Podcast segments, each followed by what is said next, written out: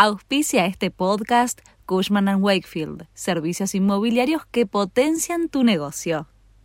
Este es el resumen de Noticias de la Nación. Estas son las noticias de la semana del 23 al 29 de octubre de 2023. El gobierno se reunió con las principales petroleras y acordaron la importación de 10 barcos de combustible. La falta de nafta y gasoil en algunas estaciones de servicio fue el foco principal de la reunión entre la secretaria de Energía, Flavia Rollón, y las empresas de venta de combustible.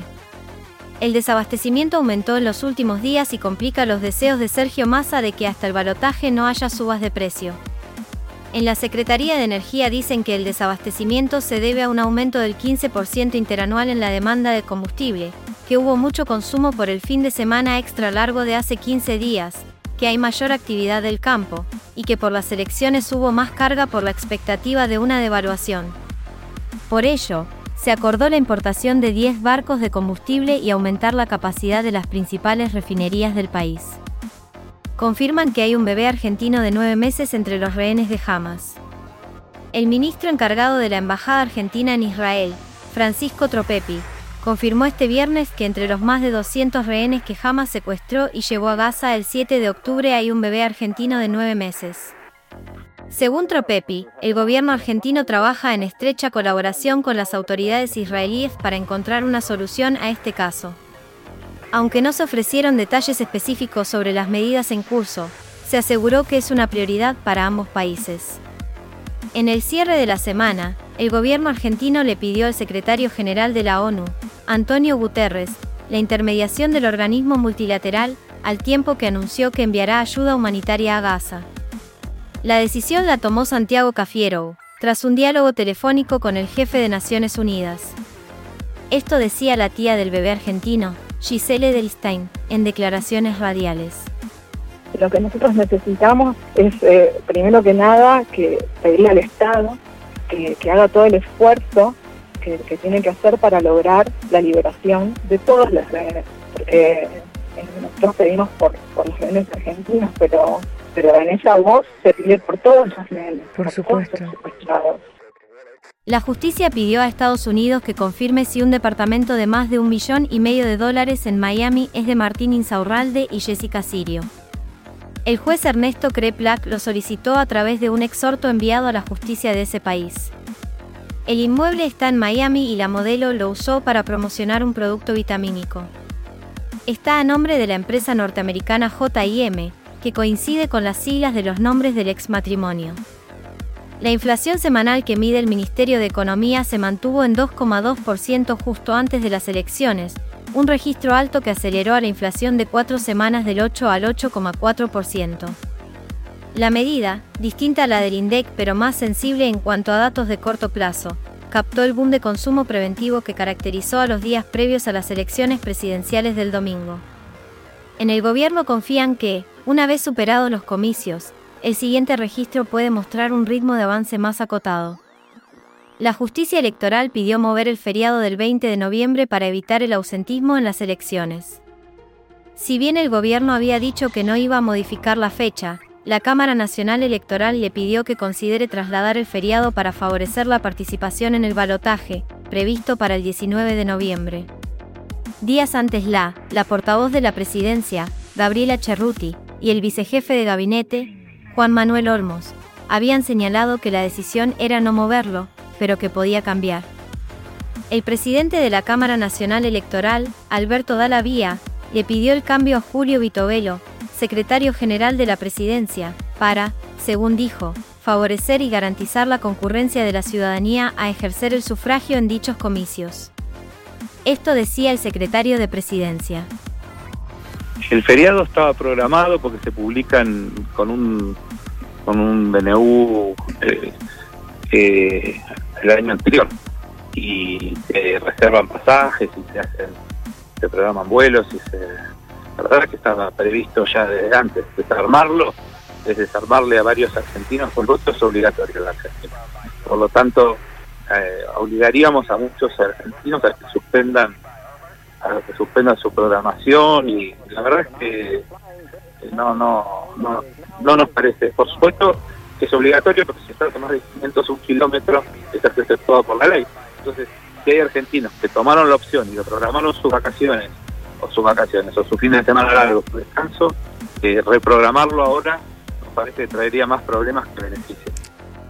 Los Pumas no lograron vencer a Inglaterra, pese a intentarlo hasta el último minuto.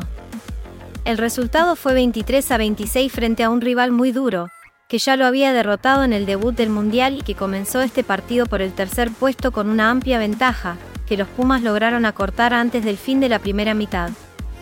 El segundo tiempo arrancó con un try argentino que revirtió el marcador. Pero perdió esa ventaja de inmediato con una conversión inglesa. Los Pumas casi empatan con un penal, pero Nicolás Sánchez falló en la ejecución. El sábado será la final entre los All Blacks y Sudáfrica. Esto decía Marcos Krimar una vez finalizado el partido. Gracias, gracias por, por los halagos, gracias a la gente que, que me apoya y a todos esos chicos que, que están por arrancar o, o quieren eh, jugar de esa manera, eh, decirles que, que todo es posible, que se esfuercen mucho, que la vida es una sola y, y hay, que, hay que arriesgarse y hay que hacer las cosas eh, de buena manera. Y después, bueno, las sensaciones de, del partido, la verdad que un poco amargas, porque va, un poco no, bastante amargas porque sé que, sé que no jugamos mal durante todo el partido, pero sí tuvimos momentos flojos. Eh, era una final, fue una final, sabíamos que, se iba a, cerrar en los últimos minutos, se terminó dando para ellos. Eh, si, pasaban alguna, alguna cosa diferente, por ahí no íbamos a jugar 30 minutos más y ahí estoy seguro de que los le ganábamos. Argentina ya tiene sus convocados para el Mundial Sub-17. Diego Placente difundió la lista de juveniles que disputarán el certamen en Indonesia a partir del viernes 10 de noviembre. La convocatoria cuenta con cinco futbolistas de River, el club con más representantes y que aporta a Claudio Echeverri, la figura más relevante de la lista. Lanús y Vélez, ambos con tres, son los otros equipos que siguen en la lista de aportes, con Rosario Central y Talleres de Córdoba sumando dos cada uno. Luego, Unión de Santa Fe, Boca, Estudiantes de La Plata, Argentinos, News e Independiente aportan un jugador cada uno. La ausencia más significativa es la del delantero de Vélez, Gianluca Prestiani, quien suma 38 partidos con el plantel principal del Fortín, pero casi no fue parte de la preparación. El debut será el 14 de noviembre a las 9 de la mañana ante Japón. Esta es la lista de los jugadores de la Sub-17 para el Mundial 2023 en Indonesia. Arqueros. Roilán Díaz, Jeremías Florentín, Franco Villalba. Defensores. Dylan Gorosito, Ulises Jiménez, Juan Jiménez, Valente Tirani, Tobías Palacio, Juan Villalba, Contivero Octavio. Volantes. Gustavo Albarracín, Kevin Gutiérrez, Valentino Acuña, Tiago Laplace, Mariano Jerez, Franco Mastantuono, Claudio Echeverri, delanteros, Ian Subiabre, Santiago López, Mael Carrizo, Agustín Ruberto. Ellos están orgullosos de ser convocados y vestir esta camiseta. Esperemos que ustedes, como hinchas, lo estén también Vamos los pibes. ¿Qué pasa, loco? Parece que te la vi en algún lado, ¿eh? ¿Puede ser? Este sábado los equipos argentinos siguen con las últimas fechas de la etapa de grupos de la Copa de la Liga. Por la zona B, Boca disputará su último partido antes de la final de la Copa Libertadores. Será desde las 19 en la Bombonera, ante Estudiantes de La Plata. El domingo habrá varios encuentros de la zona, entre los que se destacan el de River como visitante ante Gimnasia e Independiente ante Arsenal. El equipo de Tevez buscará reponerse de la última derrota y mantenerse en los primeros puestos de clasificación. Este fue el resumen de Noticias de la Nación.